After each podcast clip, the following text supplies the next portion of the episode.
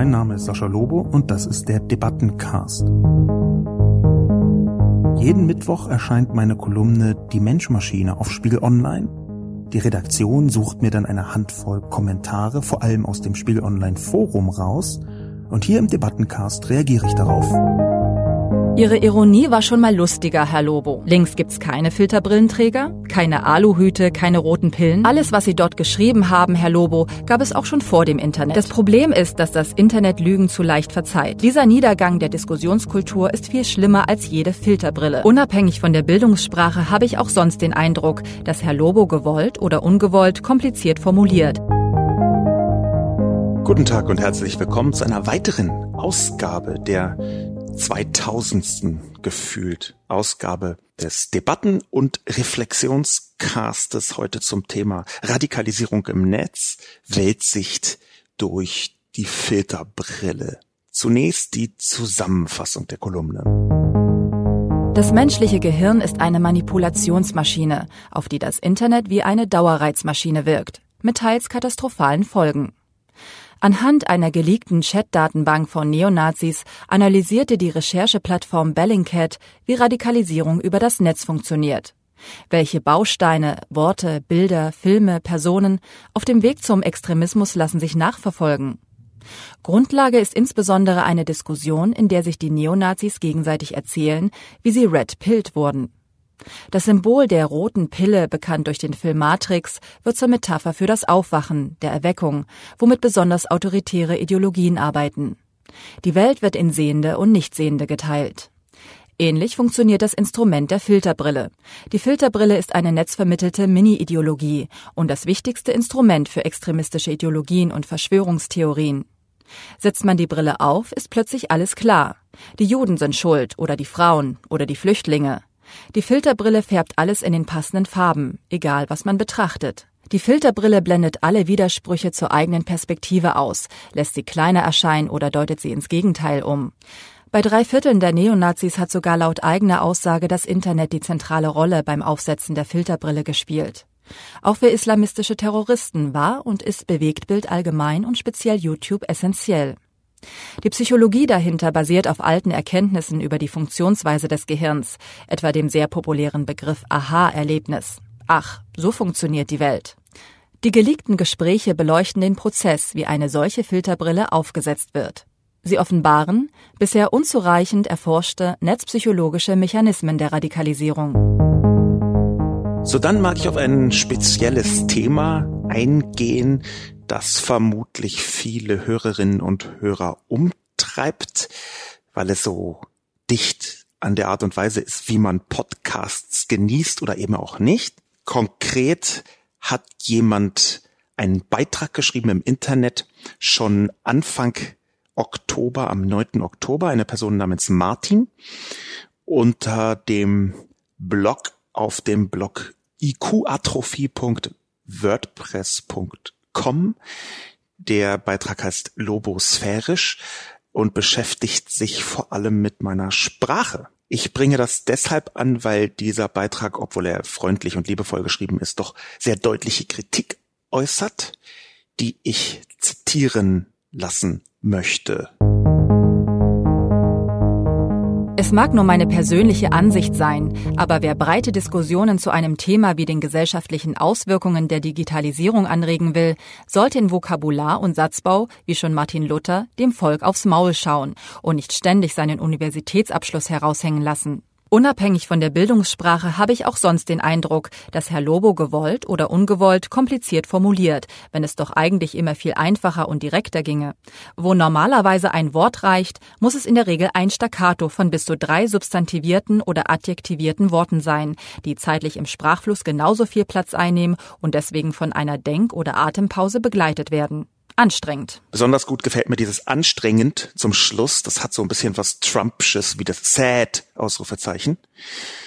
Es ist aber natürlich leider richtig, dass ich zum einen eine merkwürdige Betonung zu haben scheine und zum anderen vergleichsweise kompliziert formuliere.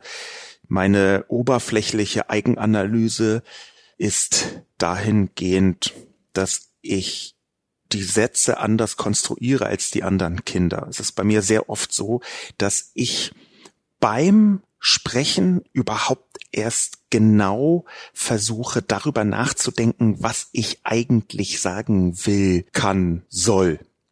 Es gibt einen ganz großartigen kleinen Aufsatz von Heinrich von Kleist von 1805, wo wir hier schon gerade beim Raushängen lassen von irgendwelchen Universitätsabschlüssen sind. Und dieser Aufsatz heißt über die allmähliche Verfertigung der Gedanken beim Reden. Das ist die Überschrift und was drin steht, ist ziemlich genau dementsprechend.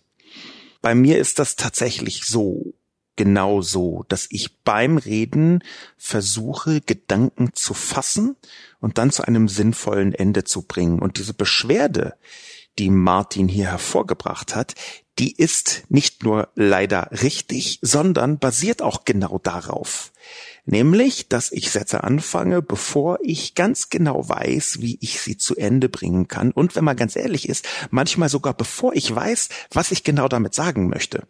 Weil ich aber trotzdem den Anspruch habe, Sätze grammatikalisch korrekt zu Ende zu führen, ergeben sich manchmal etwas akrobatische, wenn nicht sogar bekloppte, aber immerhin noch korrekte Konstruktionen samt der eben angesprochenen Pausen, die ich ja jetzt in diesen paar Sätzen auch gemacht habe. Ich weiß noch gar nicht, wie ich damit umgehen kann oder will. Auf der einen Seite ist das etwas, was zu mir gehört, auf der anderen Seite ist das etwas, was viele Leute nervt. Martin ist nicht der Erste, der da eine Kritik geäußert hat. Ich werde mir überlegen, wie ich damit umgehe. Jetzt für diesen Podcast allerdings probiere ich einfach mal testweise aus, einfacher zu sprechen. Ich habe immer noch den Anspruch, Sätze zu Ende zu formulieren, aber vielleicht schaffe ich es ja, etwas langsamer und etwas simpler zu formulieren. Langsamer deswegen, weil ich dann nachdenken kann, bevor ich den Satz anfange. Das ändert vielleicht ein bisschen die Qualität des Podcastes, aber eventuell finden dann mehr Leute, so wie Martin, zum Podcast. Das ist also auch ein Experiment, simpler zu formulieren. Wenn durch die daraus entstehende Langsamkeit Leute abgestoßen sind, dann den Tipp. Es ist mal jemand im Hauptbahnhof Berlin auf mich zugekommen und hat gesagt, ich finde Ihren Podcast sehr spannend. Allerdings ertrage ich ihn nicht in Normalgeschwindigkeit und muss ihn immer in anderthalbfacher Geschwindigkeit abspielen. Es gibt ein paar Podcast-Tools, ein paar Apps, mit denen man das tun kann. Das lässt sich schnell googeln. Also mein heute etwas langsamer gesprochener Podcast, hoffentlich schaffe ich das überhaupt, wenn ich es mir vornehme, der kann ja auch schneller abgespielt werden. Ich betrachte das als Preis, endlich einfacher, straighter zu formulieren. Vielleicht auch weniger Fremdworte. Mal schauen. Hauptsätze. Keine Nebensätze mehr kein Parataxengewitter. Verdammt, jetzt schon wieder ein Fremdwort. Gar nicht so leicht, aber ich stürze mich in die Kommentare und versuche sie einfach präzise und sinnvoll zu begründen. Punkt. Goran Baranac schreibt, Ihre Ironie war schon mal lustiger, Herr Lobo. Und Ihre Filterbrillenträger-Beispiele arg einseitig. Links gibt's keine Filterbrillenträger, keine Aluhüte, keine roten Pillen? Lesen Sie mal zur Abwechslung bento.de. Kostprobe? Den Brexit haben die alten Wähler verbockt. Junge Briten stimmten mehrheitlich für den Verbleib in der EU. Welche Folgen soll man dann daraus ableiten? Das Wahlalter nach unten ausweiten und ab 50 plus das Wahlrecht abschaffen? Oder die ein paar Jahre beliebte Mode, islamistische Terroropfer in Relation zu setzen zu Toten, die Brezeln, Verkehrsunfällen, Blitzschlägen zum Opfer fielen. Und absichtlich zu ignorieren, dass die Opfer von IS und Co. ja auf diese Sterbefälle noch obendrauf kommen und oft genug nicht passiert wären, wenn man Islamismus genau streng angehen würde wie Rechte. Sie, oder war es Kollege Stöcker, haben doch selbst die Unfugarbeiten von Wissenschaftlern thematisiert, deren Genderartikel mit hanebüchenen Behauptungen und Folgerungen veröffentlicht wurden, weil Thesen, Wortwahl und Absicht eindeutig das Weltbild der Herausgeber bestätigen. Ihre Beschreibung des Problems ist gut, Ihre Beispiele leider weniger, denn nur auf rechts als Gefahr der Filterbrille zu schielen, wird dem Problem nicht gerecht. Beispiel? Vor knapp 100 Jahren reiste ein erfolgloser Anwalt und Schriftsteller nach Verfolgung und Exil in seine Heimat zurück, um das politische System so umzukrempeln, dass der Reichtum des Landes allen zugutekommen und eine gerechte Gesellschaft entstehen sollte. Tolle Idee, nicht wahr? Leider lief es nicht so, wie in dessen Filterbrille vorgesehen.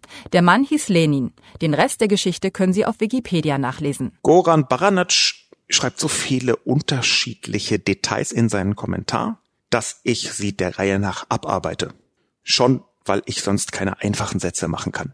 Der erste Punkt ist die Einseitigkeit. Goran fragt, gibt es links keine Brillenträger? Doch gibt es natürlich jede Menge. Im Gegenteil, ich habe ja sogar selbst gesagt, dass eigentlich die gesamte Philosophie als gigantische Filterbrille betrachtet werden kann. Das habe ich in Form der Aufklärung in meine Kolumne hineingebracht. Es ist allerdings so, dass der Anlass für meine Kolumne ja ganz offensichtlich ein Leak aus einem Nazi-Chat ist. Deswegen ist auch meine Perspektive darauf rechts auf diese Filterbrille. Es gibt linke Filterbrillen, ohne jede Frage. Der Punkt, den Goran, Matsch, äh, Goran macht, stimmt zwar. Ich glaube allerdings, dass die rechten Filterbrillen im Moment extrem viel gefährlicher sind. Warum? Wir haben in Europa einen Rechtsrutsch sondergleichen. Wir haben ein halbes Dutzend, wenn nicht sogar ein Dutzend verschiedener Regierungen, die mit Rechtsbeteiligung stattfinden in Europa alleine. Und zwar teilweise vom Rechtspopulismus bis hin zu Hardcore-Rechtsextremen, die mit an der Regierung sind. Insofern ist für mich die Perspektive, wie sehen rechte Filterbrillen im Moment aus, wichtiger. Das Beispiel, was Goran Baranac bringt bei Bento, das halte ich für eine Unterstellung. Es ist zwar richtig, dass auf Bento in manchen Details linke Filterbrillen oder sagen wir mal liberale, äh, linksliberale Filterbrillen zu bewundern sind. Die gibt es eben auch. Allerdings ist das Beispiel Brexit, glaube ich, falsch. Warum?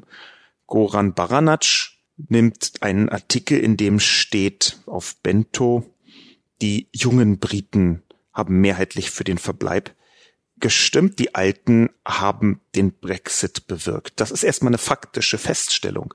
Auf Bento steht aber nicht das, was Goran Baranac unterstellt, nämlich, dass man das äh, Wahlrecht für Menschen 50 plus abschaffen sollte. Das schlägt niemand ernsthaft vor. Jedenfalls, soweit ich das weiß. Ich glaube auch nicht, dass Bento in diese Richtung tendiert. Das ist eben etwas, was ich oft beobachtet habe, dass man aus der schlichten Feststellung, aus der faktischen Feststellung quasi automatisch der anderen Seite, in Anführungszeichen anderen Seite, eine Vielzahl von Konsequenzen mit unterstellt. Dass also jemand, der sagt, die alten Wähler haben es verbockt, in den Augen seiner Gegner den nächsten Schritt schon automatisch mitgemacht hat, nämlich Alte sollen nicht mehr wählen. Das halte ich für falsch. Also diese Unterstellung natürlich auch, dass alte Menschen nicht mehr wählen sollen. Aber es ist schon sinnvoll, dass man versucht, genau zu schauen, was eigentlich los ist. Das ist auch der nächste Punkt von Garan, Goran Baranac. Nämlich diese beliebte Mode, islamistische Terroropfer in Relation zu setzen zu den Toten von Verkehrsunfallen oder Brezeln. Das ist zum Beispiel auf Twitter nach den Anschlägen, islamistischen Anschlägen in Frankreich, in Deutschland, in Belgien häufig gewesen. Dass Menschen gerade aus der linksliberalen Sphäre anfangen zu sagen, ja, hey, komm, regt euch jetzt nicht so auf, äh, nicht wörtlich, das ist so der Subtext, äh, Brezeln verursachen viel mehr Tote als islamistische Terroropfer. Ich habe das schon häufiger als falsch bezeichnet in meinen Kolumnen und ich halte es natürlich immer noch für falsch. Und zwar nicht nur für falsch, sondern auch für gefährlich, für bizarr, für schlecht. Nicht aus dem Grund, den Goran Baranac sagt. Er meint, diese Sterbefälle kommen ja noch oben drauf, sondern aus einem ganz anderen Grund. Tote Mordopfer, das sind ja Morde, die von Terroristen verursacht werden. Die haben genau das ist ihr Zweck, eine Wirkung in der Öffentlichkeit, weil sie so zufällig sind, weil sie so grausam sind, weil sie eben nicht Unfälle sind, sondern absichtliche Tötungen. Und diese öffentliche Wirkung, die zum Terror dazugehört, quasi per Definition, diese öffentliche Wirkung, die darf man nicht vergleichen damit, dass eben auch viele Leute an X, Y oder Z sterben. Man verharmlost dann Terror. Das ist meine feste Überzeugung. Und diese Form von Verharmlosung, da würde ich mich auch jederzeit gegen aussprechen. Im Gegenteil, ich habe ja schon häufiger auch über Islamismus geschrieben und die große Gefahr von islamistischen Terroranschlägen, zum Beispiel was Überwachung angeht, die da immer noch nicht richtig funktioniert. Ich habe mehrere Artikel genau dazu zum Beispiel geschrieben, dass islamistische Mordattentäter fast sämtlich vorher bekannt waren in Europa. Zum Zeitpunkt, als ich das geschrieben habe, äh, zwei oder drei Artikel darüber in den letzten Jahren mit Statistiken dazu, kann man ganz gut googeln, einfach Staatsversagen und meinen Namen googeln, dann findet man schnell die Artikel dass die Opfer, äh, dass die Täter von islamistischen Anschlägen zu 100 Prozent bekannt waren zu dem Zeitpunkt, als ich darüber geschrieben habe. Das ist eine Katastrophe. Das ist eigentlich absurd. Und natürlich ist das ein Ansatzpunkt, um Terror zu verhindern. Ich habe also genau das getan, darüber geschrieben. Ich glaube, dass Goran Baranac da mich so ein bisschen eingemeindet in die vielen Linksliberalen, die das tun. Das finde ich katastrophal. Äh, dass sie das tun, das halte ich wirklich für falsch. Ich habe allerdings nicht selbst, lieber Goran Baranac, geschrieben über die Unfugarbeiten von Wissenschaftlern. Das war tatsächlich Kollege Christian Stöcker.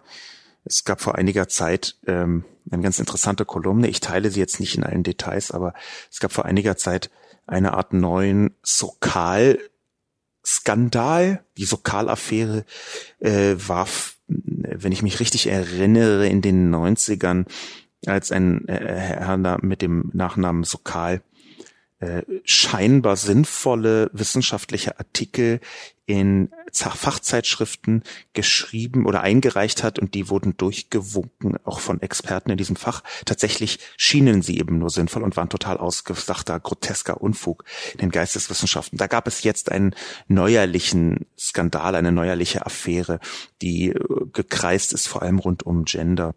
Ähm, ich fand selbst interessant und finde die Forschung dazu, also wie äh, äh, Wissenschaft so sich in die Irre führen lassen kann, wichtig. Diese Unfugarbeiten von Wissenschaftlern, das ist aber für sich genommen, glaube ich jedenfalls, etwas, was man nicht so simpel betrachten kann. Goran Baranac schreibt, ähm, die Methoden wissenschaftlichen Arbeitens seien von westeuropäischen weißen Männern entwickelt worden und müssten daher in Frage gestellt werden. Ich glaube, dass das strukturell stimmt. Das stimmt gerade wegen dieses Themas Filterbrille, was sehr, sehr viel präsenter ist, als die meisten Menschen glauben. Und es stimmt auch deswegen, weil die Methoden wissenschaftlichen Arbeitens sich ja in den verschiedenen Bereichen der Wissenschaft schon unterscheiden. Wir haben zwar die große, die übergeordnete wissenschaftliche Methode basierend auf Reproduzierbarkeit.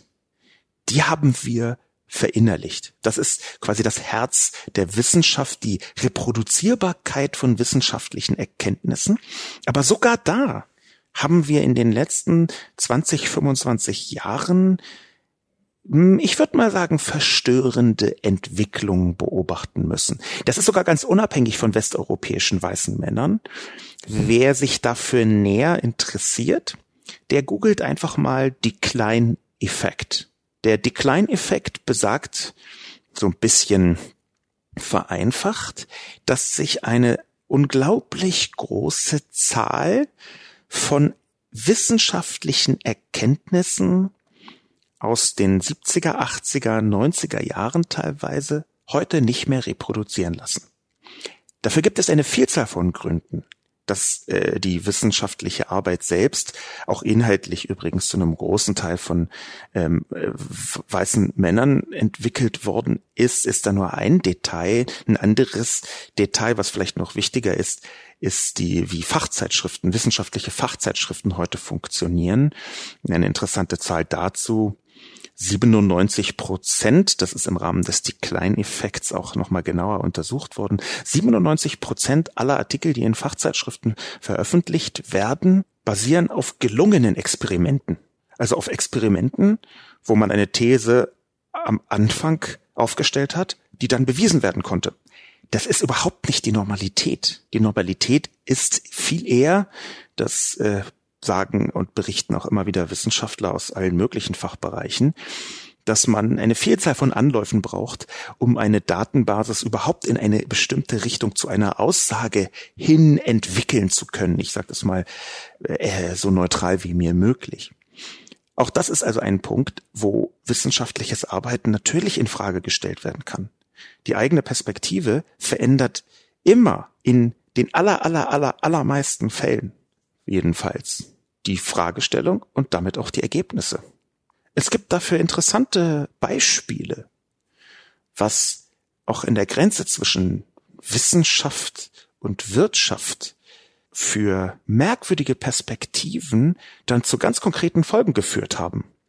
Eine der interessantesten Tatsachen, die ich da gelesen habe vor einiger Zeit, war die Entwicklung des Airbag.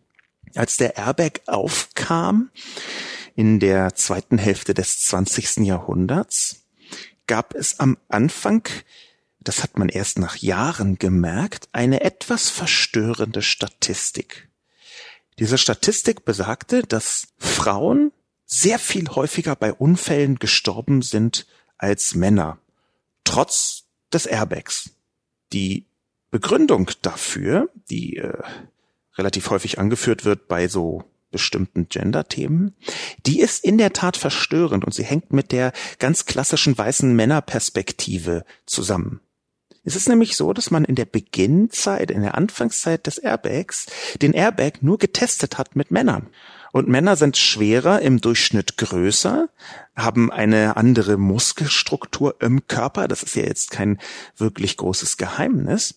Und das hat dazu geführt, dass Airbags optimiert war auf den durchschnittlichen Mann und durch einen Zufall, beziehungsweise eben nicht durch Zufall, sondern weil man es nicht mit Frauen getestet hat, die Sterblichkeit von Frauen sich sogar noch erhöht hat, weil der Airbag durch sein plötzliches explosives Aufspringen sogar dazu führen konnte, dass ein Genickbruch bei Frauen zur Todesursache wurde. Natürlich hätten die Männer die da geforscht haben, wie und wie gut funktioniert ein Airbag, jederzeit beschworen, dass sie das nach bestem Wissen und Gewissen getestet haben. Dass sie quasi wissenschaftliche Tests in den Unternehmen für Airbags durchgeführt haben. Nur waren sie aus der Perspektive von Männern und nicht von Frauen und das hatte tatsächlich Todesfolgen, interessanterweise. Vor einiger Zeit ist ähnliches Beispiel ein Video rumgegangen von einem äh, Seifenspender, wenn ich mich richtig erinnere. Dieser Seifenspender hat funktioniert mit einem Bewegungsmelder äh, beziehungsweise mit einem Sensor, der erkennt, wenn man eine Hand darunter hält. Und das Video zeigte, wie dieser Bewegungssensor bei einer weißen Hand hervorragend funktioniert hat und sofort Seife ausgespuckt hat und bei einer schwarzen Hand nicht. Auch hier merkt man sofort, das ist ja der Grenzbereich von Wissenschaft, Forschung und Ökonomie, merkt man sofort, okay, das ist getestet worden, aber eben nur von weißen Leuten. Natürlich hat die Position sehr viel zu tun mit den Ergebnissen. Das heißt nicht, dass man alles im Klosett runterspülen muss, nur weil das von weißen Männern hergestellt worden ist, aber es heißt, dass man sehr wohl skeptisch sein kann.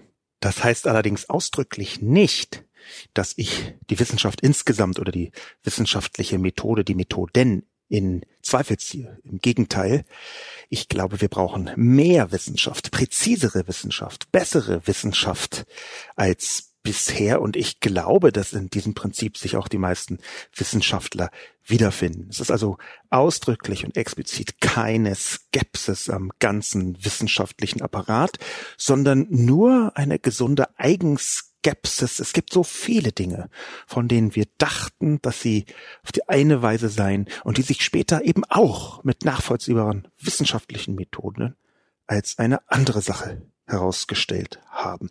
Wie gesagt, Wissenschaft for the win, aber Eigenskepsis gehört unbedingt dazu. Und zwar aus ungefähr fast jeder Perspektive.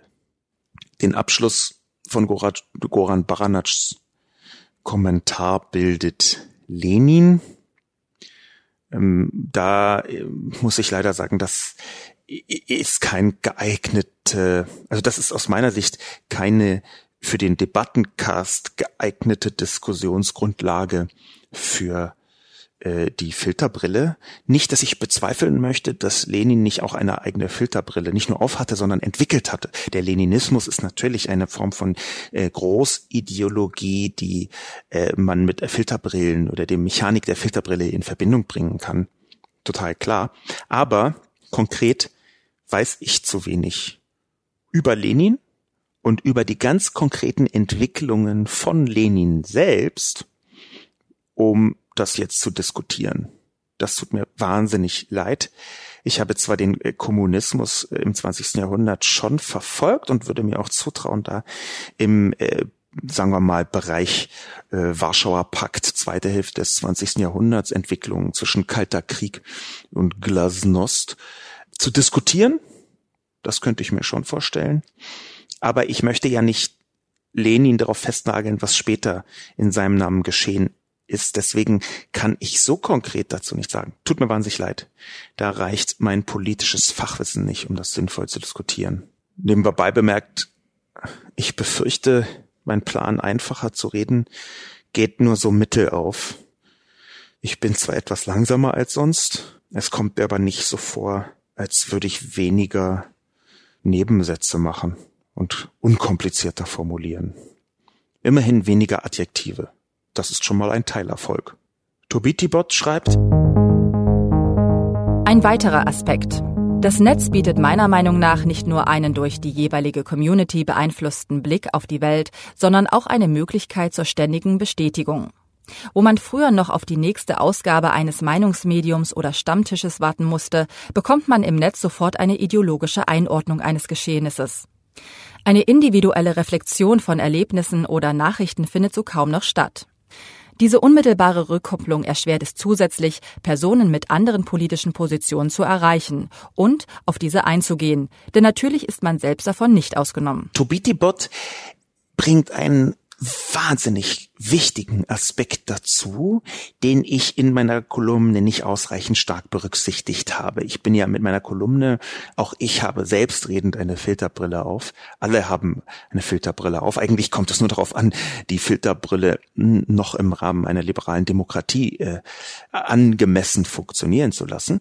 Und ich habe diesen äh, Aspekt genau deswegen, wegen meiner Filterbrille, etwas äh, unterschätzt, den Tobi Tibot mit hineinbringt. Deswegen bin ich dankbar für diesen Aspekt. Es ist tatsächlich so, dass die direkte Rückkopplung durch das Netz eine neue Qualität darstellt.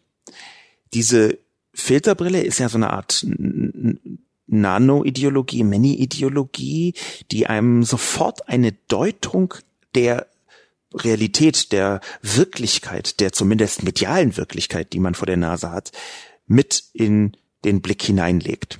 So ungefähr habe ich es versucht zu beschreiben.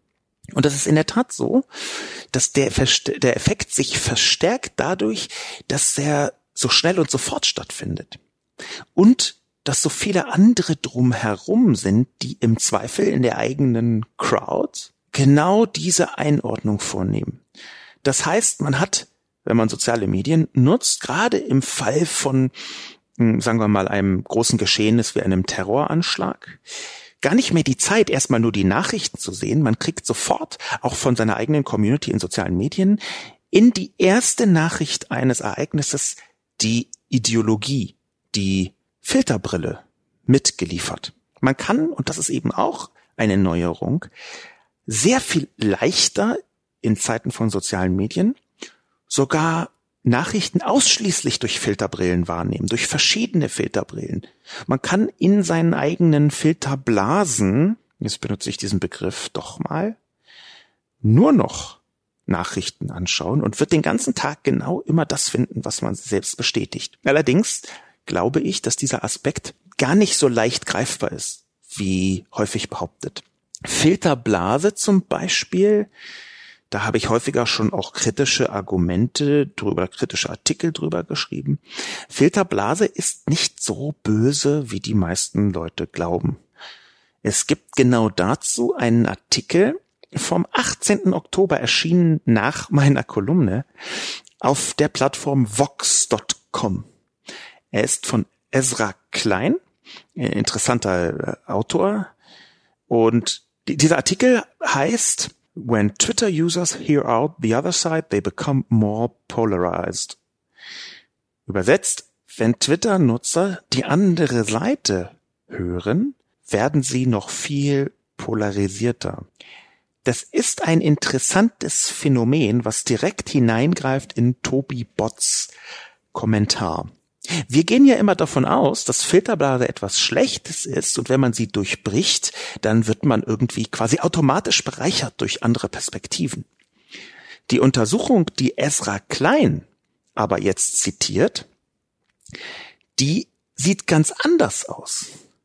Die sieht nämlich so aus, dass ein paar Forscher im Oktober 2017 angefangen haben, in einer ziemlich großen Studie 1220 Twitter-Nutzer, ganz normale äh, Twitter-Nutzer, aus ihrer Blase herauszubringen.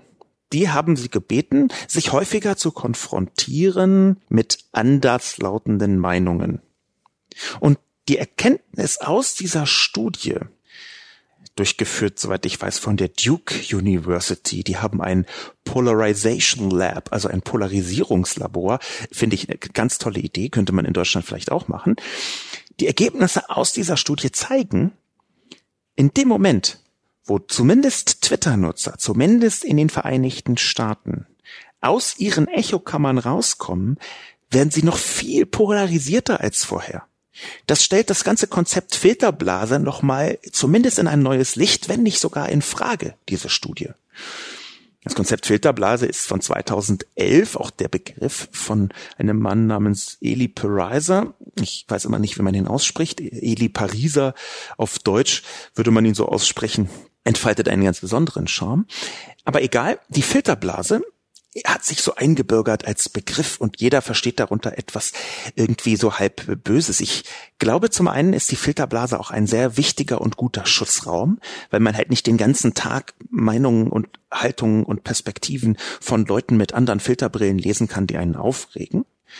Aber zum Zweiten, noch wichtiger, ist ganz offensichtlich die Wirkung, wenn man aus der Filterblase rauskommt, dass man sich noch mehr aufregt. Es liegt eigentlich auch total nahe, dass da erst im Oktober 2017 so eine große Studie gemacht worden ist, beziehungsweise ich die erst jetzt mitbekommen habe, weil vorher ganz offensichtlich, obwohl ich viel dazu gelesen und recherchiert habe, wenn es Untersuchungen gab, die nicht so bekannt geworden sind, das ist schon erstaunlich. Die Filterblase betrachten wir als etwas Schlechtes. Der Artikel auf Vox und die dahinterliegende Studie von der Duke University zeigen uns, dass Filterblasen auch eine Schutzfunktion haben, damit ich mich nicht zu sehr aufrege, damit ich nicht noch polarisierter werde. Wenn ich ständig meine Filterblase durchbreche, wenn ich ganz gezielt anfange, sagen wir mal, zumindest in sozialen Medien, Accounts zu verfolgen, die das Gegenteil meiner Haltung verkörpern, dann werde ich immer wütender. Da kann ich genau daran angrenzend ganz Interessantes zu Protokoll geben. Ich bin ja großer, begeisterter äh, Nutzer der sozialen Medien schon sehr lange. Ich habe im Frühjahr diesen Jahres äh, vorläufig aufgehört, Facebook zu benutzen. Ich mache eine Facebook-Pause. Ich habe die nicht bekannt gegeben. Das ist ja auch jetzt das erste Mal im Podcast, wo ich öffentlich drüber spreche. Aber wir kleine zusammengehörige Podcast-People, wir reden ja ohnehin nicht mit der Restöffentlichkeit. Also ist, man kann kaum weniger Echo äh, bewirken im Rest der sozialen Medien äh, als äh, via Podcast. Das ist natürlich gleichzeitig wunderschön und auch ein bisschen schade, aber so ist es.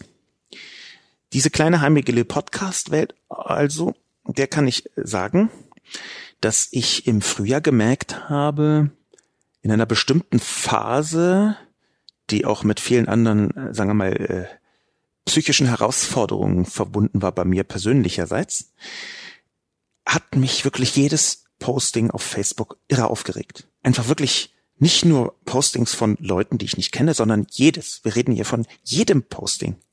Ich hätte eigentlich unter jedes Facebook-Posting drunter schreiben können, so wie, das kann doch nicht im Ernst deine politische Haltung sein, bist du denn bekloppt? Unter das zweite, was? Diesen Artikel teilst du? Bist du denn wahnsinnig? Und unter das dritte Posting, das kann doch nicht ernsthaft dein Lieblingslied sein? Das kann nicht die Wahrheit sein, lieber Freund und Kupferstecher. Also ich habe mich über alles aufgeregt. Und wenn man jetzt mal ganz ehrlich ist, kann man das dann nicht mehr den anderen anlasten. Da muss man auf sich selbst schauen.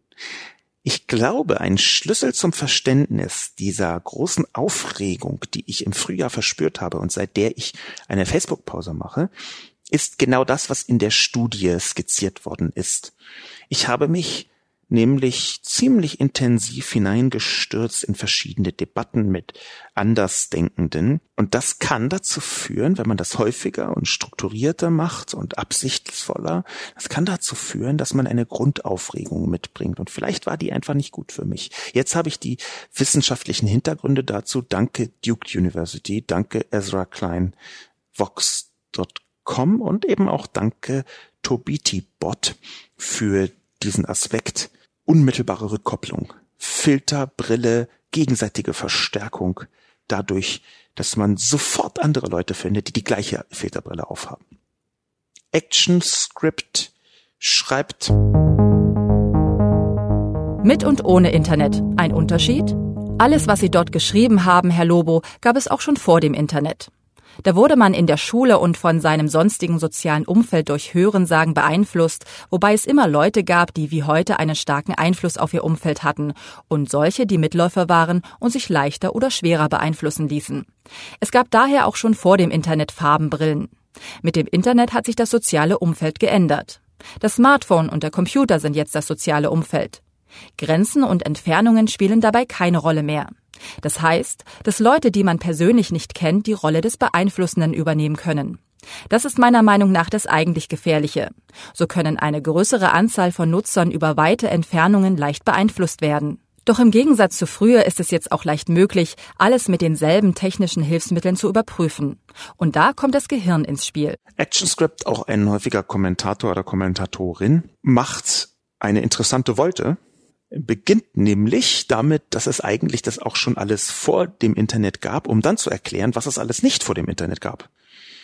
Ich habe das, das ist äh, gar keine äh, Unterstellung. Ganz ähnliche Sachen passieren mir auch beim Sprechen, beim Live-Verfertigen von Kommentaren oft. Das merke ich selber manchmal. Beim Schreiben muss ich solche Passagen selbst häufig rauskürzen, dass man eine These aufschreibt, und danach merkt, an welchen Punkten sie nicht haltbar ist und dann aber trotzdem einfach weiterschreibt. Das ist hier genau mit ActionScript passiert. ActionScript, sie sind in allerbester Gesellschaft, nämlich in meiner. Es ist in der Tat so, dass sie ja selbst beschreiben. dass der große Unterschied vor allem in der Geschwindigkeit liegt in der Ortlosigkeit, daran, dass man sich nicht persönlich kennt. Das gab es zum Teil auch schon vorher, aber das hat jetzt natürlich eine völlig neue Komponente darüber, dass im Netz größere Entfernungen möglich sind, dass im Netz hm, das äh, persönliche Kennen hm, einen, einen ganz anderen Faktor darstellt und das nicht persönliche Kennen auch, dass man sich Leute zusammensuchen kann, die eine ähnliche Meinung hat, weil die, die Auswahl ist viel größer und die sozialen Medien selbst insgesamt eine Vielzahl von neuen Quellen dazu gebracht haben.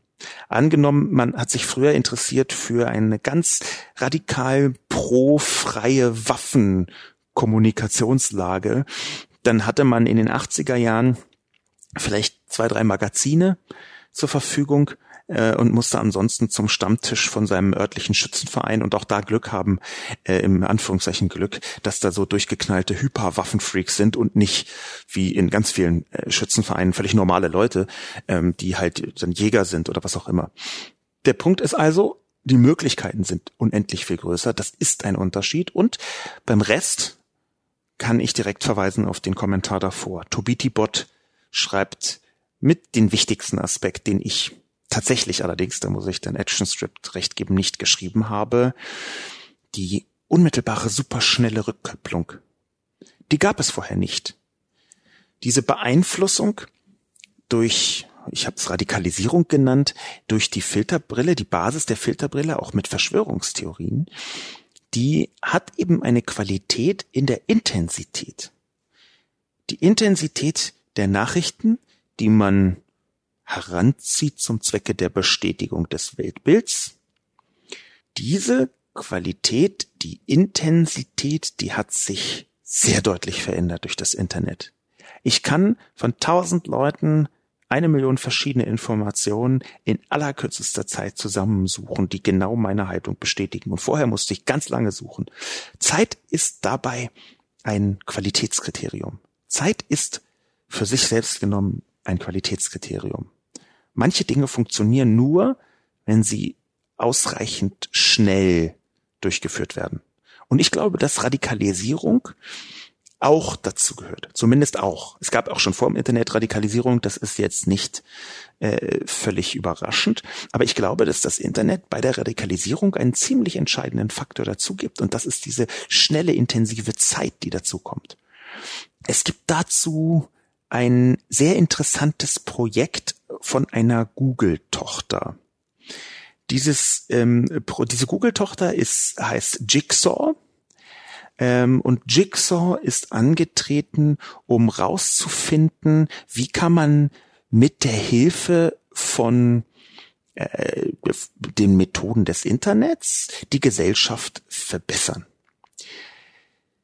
Das, wo sie am interessantesten vorangekommen sind, meiner Ansicht nach, dieses Projekt Jigsaw von Google, ist die sogenannte Redirect Method. Wen das interessiert, der kann sich das anschauen. Das ist online unter redirectmethod.org. Also die Methode Redirect. Da kann man sich auch so ein PDF runterladen, wie genau diese Methode funktioniert. Die ist in, sagen wir mal, in Maßen wissenschaftlich abgesichert. Aber die haben versucht herauszufinden mit Schwerpunkt ISIS, also Islamischer Staat, wie Extremismus, wie Radikalisierung im Internet stattfindet. Islamischer Staat deswegen, weil der Islamische Staat weltweit junge Männer vor allem, junge muslimische Männer vor allem angezogen hat, um sie im Syrien, im Irak kämpfen zu lassen. Die Leute haben mit Filmen gearbeitet, die Leute haben teilweise mit extrem professionellen Medien gearbeitet. Ähm, ein Beispiel ist die Zeitschrift Dabik, D-A-B-I-Q geschrieben. Das ist eine Art Terroristenvogue, ein Hochglanzmagazin. Das sieht wirklich aus wie eine Vogue, also wie so ein Modemagazin, nur für Terroristen. Das ist hervorragend fotografiert, beziehungsweise die Bilder sind sehr hervorragend in Szene gesetzt. Und doch ist der einzige Zweck davon, junge Menschen zum Terrorismus zu verführen, zur Teilnahme am islamischen Staat. Mit solchen Methoden also hat sich Jigsaw beschäftigt und die Redirect Method entwickelt. Dieses Magazin Dabik ist übrigens nochmal, ich habe auch darüber schon mal geschrieben, das ist eigentlich eine Vielzahl eigener Doktorarbeiten wert. Einmal mal Darbig googeln, dann sieht man auch die verschiedenen Cover. Ich muss das kurz ausführen, weil es so interessant ist, so bestürzend, so absurd und so interessant. Es gibt ein Cover, da ist ein verstörendes, katastrophales Foto auf dem Titel aus Paris vom Anschlag gegen den ähm, Besitz, den, den, den Club jüdischer Besitzer Bataclan ähm, in Paris mit den unfassbar vielen Todesopfern, wo islamistische Drecksmörder eingedrungen sind und Hinrichtungen verübt haben. Da gibt es ein ikonisches Foto, wie in der Nähe dieses Clubs Sanitäter stehen, mit einer Vielzahl von verschiedenen Opfern zugedeckt, mit diesen typischen Tüchern, Laken. Es ist bestürzend. Dieses Foto ist in Szene gesetzt, ein bisschen ikonisiert und darunter steht einfach Just Terror. Und das ist der Titel von dieser Zeitschrift Darbik. Es ist eine Terroristenvogue, verstörend, unbedingt anschauen. Exkurs ist zu Ende. Die Redirect Method, da komme ich ja eigentlich her, basiert nämlich darauf, dass der Radikalisierung im Netz mit den Methoden der ISIS innerhalb kürzester Zeit funktioniert. Die haben rausgefunden, dass vom Erstkontakt mit Radikalisierungsmaterial, das sind zum Beispiel Filme, das sind Artikel, das sind sogar Meme, dass die Radikalisierung vom Erstkontakt bis zum Zeitpunkt, wo es schon zu spät ist, man die Leute gewissermaßen nicht mehr retten kann vor der Radikalisierung, nur wahnsinnig kurze Zeit vergeht. Und die Redirect Method versucht genau in diesem kurzen Zeitraum, mutmaßlich, da steht nichts Genaues, aber mutmaßlich handelt es sich um wenige Wochen, ähm, versucht genau in diese Zeit hineinzugehen mit Gegenfilmen und die Leute zu redirecten, also umzuleiten. Wen das näher interessiert, es gibt eine ganze Reihe von interessanten Materialien dazu, genau auf dieser Website Redirect Method, die versuchen, in diese Radikalisierung, die ich beschrieben habe, hineinzustechen. Großer Exkurs ist zu Ende. Abschließen möchte ich äh, dem Kommentar von ActionScript, dem möchte ich entgegensetzen. Ich glaube, dass das Internet ein hervorragendes Instrument zur Radikalisierung ist. Es gab schon vorher Radikalisierung, aber mit dem Internet ist es noch mal leichter aus einer Vielzahl von Gründen. Ich bin niemand, der das Internet in toto großartig findet oder in toto kritisiert. Ich bin selber ja großer Fan des Internets, aber genau aus diesem Grund halte ich es für sehr wichtig, dass man aus einer Pro-Internet-Perspektive natürlich auch die negativen Punkte ganz klar und deutlich benennt. Und dazu gehört leider auch Radikalisierung.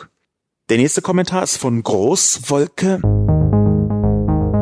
Die Wahrheit als Problem. Blöd bei dieser ganzen Filterbrillengeschichte? Jeder geschickte Agitator achtet darauf, dass er in der Beweisaufnahme mit Fakten arbeitet. Und da bekommt die Diskussion, speziell die öffentliche, meist einen Sprung. Asylkrise, Eurokrise, EU-Vertiefung, es ist egal, von welcher Seite man das andiskutiert. Jede Seite hat ein paar Argumente, die man schlicht nicht wegdiskutieren kann, weil sie einfach stimmen.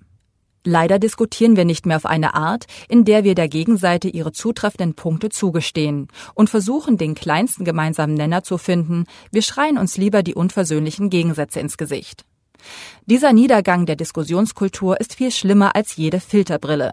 Idioten gab es schon immer, und dass einfachere Gemüter schnell zu beeindrucken und schwer umzustimmen sind, ist auch keine Neuigkeit. Dass zunehmend der Wille fehlt, der Gegenseite ihre unwiderlegbaren Argumente zuzugestehen, ist aus meiner Sicht das wahre Problem. Liebe Person Großwolke, nein. Das sehe ich anders. Im Detail, in einem bestimmten Bereich, kann ich komplett nachvollziehen, was Sie schreiben, liebe Großwolke. In Toto aber halte ich diesen Ansatz für einen Teil des Problems vor dem wir gerade stehen. Das muss ich konkretisieren, denn sonst wäre es ein sehr ungerechter Vorwurf. Ich konkretisiere, weil Großwolke so tut, als müsste man mit allen Leuten diskutieren. Und das halte ich für eine Katastrophe. Das halte ich sogar im Moment für eines der größten Probleme, dass man ernsthaft glaubt, in einer liberalen Demokratie mit allen Leuten alle Thesen diskutieren zu müssen. Ich bin total bereit, noch mit den erzkonservativsten Menschen und übrigens auch mit den linksbizarrsten Leuten bestimmte Dinge zu diskutieren und bestimmte Thesen zu diskutieren. Meinetwegen auch absurde Thesen. Da bin ich voll dabei. Ich bin aber noch viel dabeier, eine rote Linie zu ziehen. Wir müssen in einer liberalen Demokratie, das zeigt die gesamte Geschichte, und das habe ich, glaube ich, genau in diesem Podcast schon 42.512 Mal ausgeführt. Ich werde es ein 42.513. Mal tun. Wir müssen eine rote Linie ziehen von bestimmten Menschen, mit denen wir nicht mehr diskutieren. Ich möchte sie der Einfachheit halber mal Nazis nennen. Rechtsextremisten, auf diesen Begriff können wir uns auch einigen. Mit Rechtsextremisten kann man nicht mehr diskutieren. Mit Rechtsextremisten soll man nicht mehr diskutieren. Und warum? Weil das Gespräch, ich beziehe mich hier auf den Philosophen Hans-Georg Gadamer in einem Interview im Spiegel im Jahr 2000, weil das Gespräch, Zitat Gadamer, voraussetzt, dass die Gegenseite Recht haben könnte. Zitat Ende. Ein Gespräch setzt voraus, dass die Gegenseite recht haben könnte. Und in dem Moment verschafft man seinem Gegenüber und auch dem Argument seines Gegenübers eine Basislegitimation. Und genau das ist der Grund, warum man mit einem Nazi nicht darüber diskutiert, ob es sinnvoll ist, Flüchtlinge zu töten oder Juden zu vergasen oder nicht. Das ist keine Diskussion, die man führen kann. Es ist noch nicht mal eine Diskussion, in deren Nachbarschaft man sich aufhalten sollte. Ich meine das vollkommen ernst. Diese rote Linie, von der ich spreche, die müssen wir ziehen. Sie bedroht, wenn wir sie nicht ziehen, die liberale Demokratie.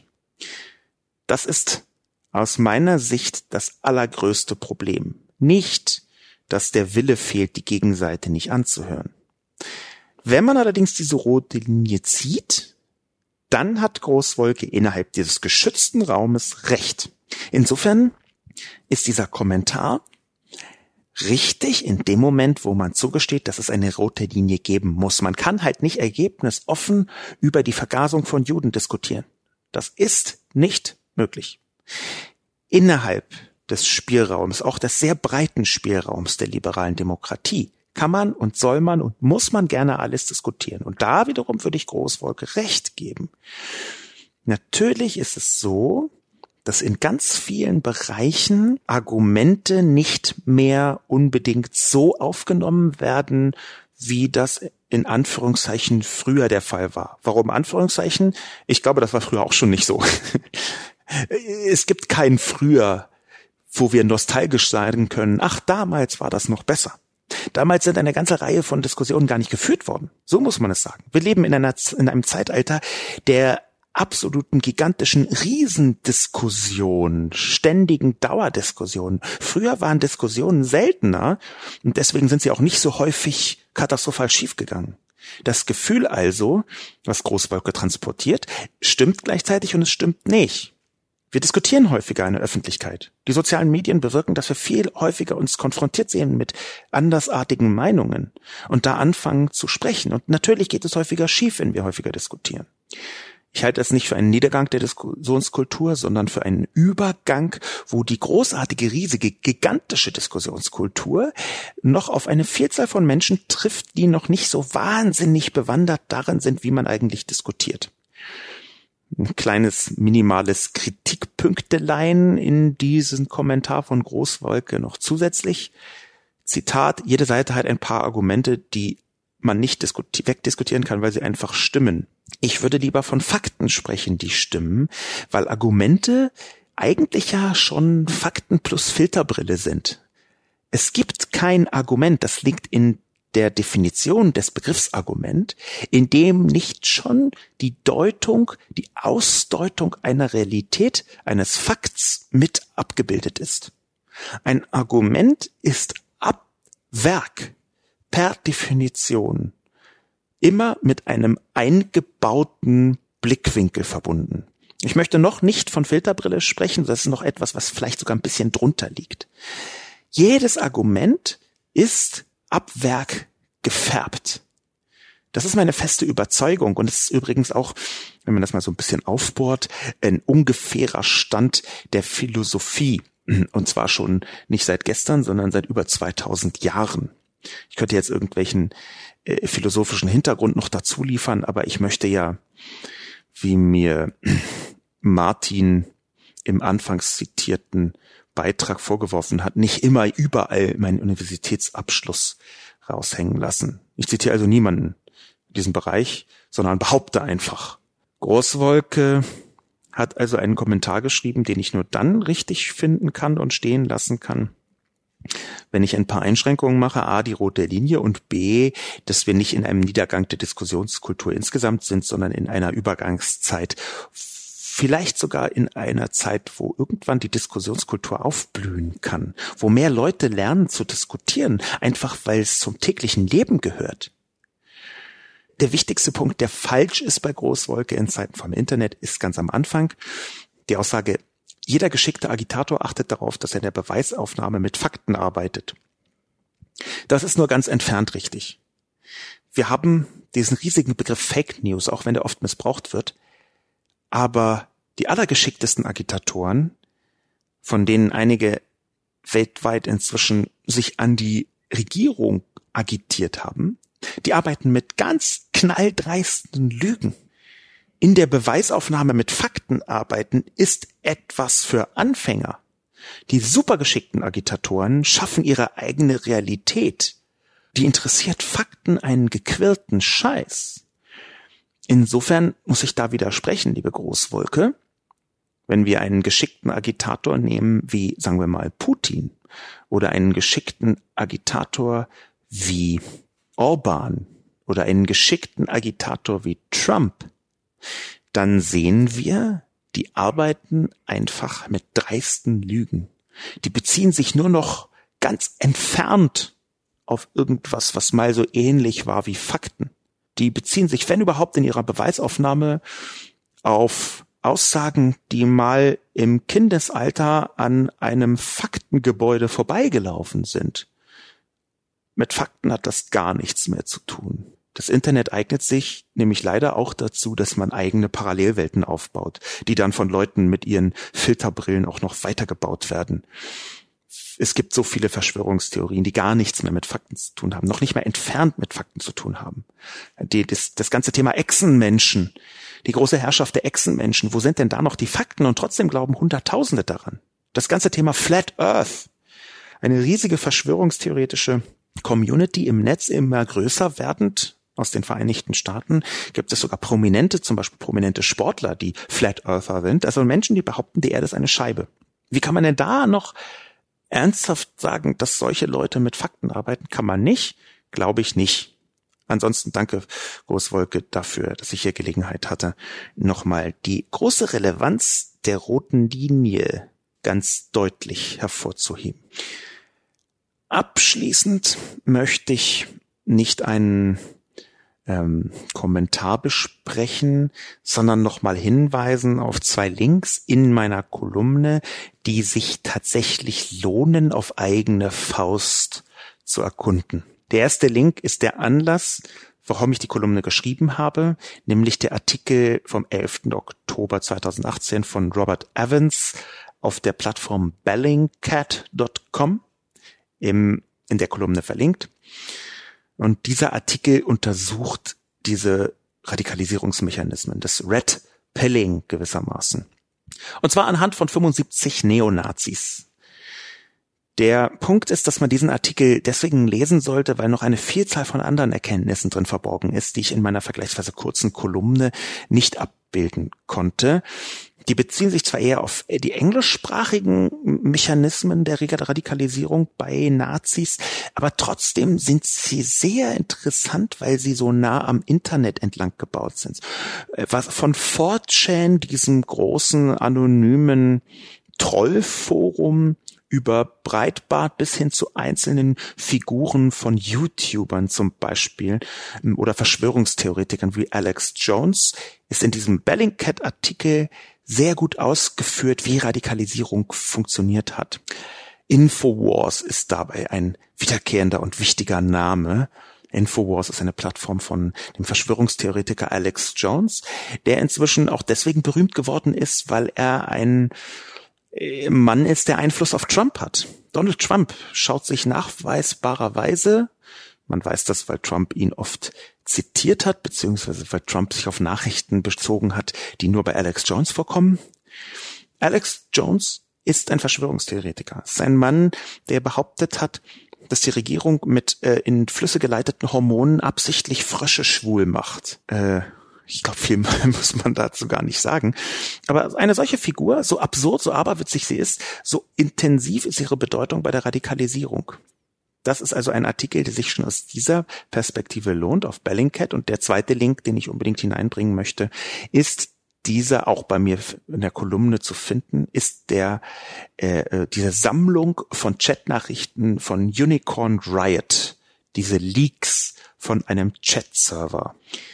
Unicorn Riot ist ein Medienkollektiv, über das ich nichts sagen kann. Ich habe das nicht ausrecherchiert, ob die jetzt auf welcher Seite wie und warum kämpfen. Sie scheinen zunächst erstmal, das sagt ja schon der Name Uni Unicorn Riot, hm, gegen rechts aufgestellt zu sein. Mehr weiß ich darüber nicht. Trotzdem ist das Leak, was sie hingestellt haben, wahnsinnig spannend. Da kann man voll durchsuchen, was in diesen vielen tausenden Chat-Nachrichten zu finden ist. Und das lohnt sich. Das lohnt sich, weil man da in die Köpfe der Menschen hineinschauen kann. Denn so wie ich am Anfang äh, gesagt habe, dass man mit Heinrich von Kleist ganz gut erklären kann, wie ich und viele andere, denk andere Menschen übrigens auch denken, also beim Reden. Genauso ist meine zentrale These zu sozialen Medien, dass man in sozialen Medien, und zwar speziell in Messenger- und Chat-sozialen Medien, den Menschen zugucken kann bei der Verfertigung von Gedanken und Gefühlen. Das ist wie ein Blick in den Kopf, so ein Blick in den Chat. Und das geht hier mit Hardcore-Nazis im englischsprachigen Raum. Und dann merkt man, was da für Leute unterwegs sind. Dann merkt man, was für bizarre Menschen ernsthaft anfangen, über bizarre Dinge zu diskutieren. Ich glaube, es ist wichtig, dass man sich immer, gerade aus einer linksliberalen Perspektive, immer wieder vergegenwärtigt, wie anders die Leute dort draußen sind. Ich sage es mal ohne Wertung, das ist auch wichtig, äh, jetzt erstmal am Anfang zumindest. Nazis muss man unbedingt mit Wertung begegnen, aber erstmal muss man ja aus einer linksliberal aufgeklärten, demokratisch gebildeten, ökonomisch vorteilhaften europäischen bla bla bla Perspektive schon zugestehen, dass die Menschen sehr anders sind. Aber da sieht man, wie anders bestimmte Menschen sind und wie absurd, bizarr, wie aber witzig die Gedanken sind. Abschließend möchte ich ein einziges Zitat aus dieser großen Datenbank, die es sich lohnt zu durchforsten anhand von Stichworten, herausgreifen. Eine Person namens Overman hat geschrieben in dem Chat, But it took me some time to realize that Hitler really did nothing wrong. Das ist ein Satz, im Kontext auch erkennbar ohne Ironie geschrieben. Das ist ein Satz, wo deutlich wird, wie Radikalisierung funktionieren kann und wie weit sie gehen kann. Es lohnt sich, diese Leaks zu durchforsten und in die Köpfe hineinzuschauen, wenn man Rechtsextreme, wenn man Nazis verstehen möchte, ohne Verständnis zu entwickeln. Wenn da jemand ernsthaft schreibt, ich habe ein bisschen Zeit gebraucht, um zu bemerken, dass Hitler wirklich nichts Falsches getan hat. Das ist die direkte Übersetzung von Overmans Kommentar. Dann ahnt man, wie weit die Radikalisierung führen kann, wie tiefgreifend sie sein kann, wie zerstörerisch sie wirksam sein kann. Und zwar zunächst in den Köpfen der Menschen, im völlig dysfunktionalen, bizarren, im, im Gehirn, in dieser schrottigen Neuronenmaschine, Gehirn und dann, wenn es so weit geht wie bei Overman, irgendwann auch in der dinglichen Welt. Und mit diesem Abschlusskommentar, mit der Empfehlung für den Artikel von Bellingcat und dem Selbstdurchsuchen dieser Chatnachricht, mit diesen beiden Empfehlungen bedanke ich mich fürs Zuhören. Mein Name ist Sascha Lobo und wünsche noch eine famose Woche.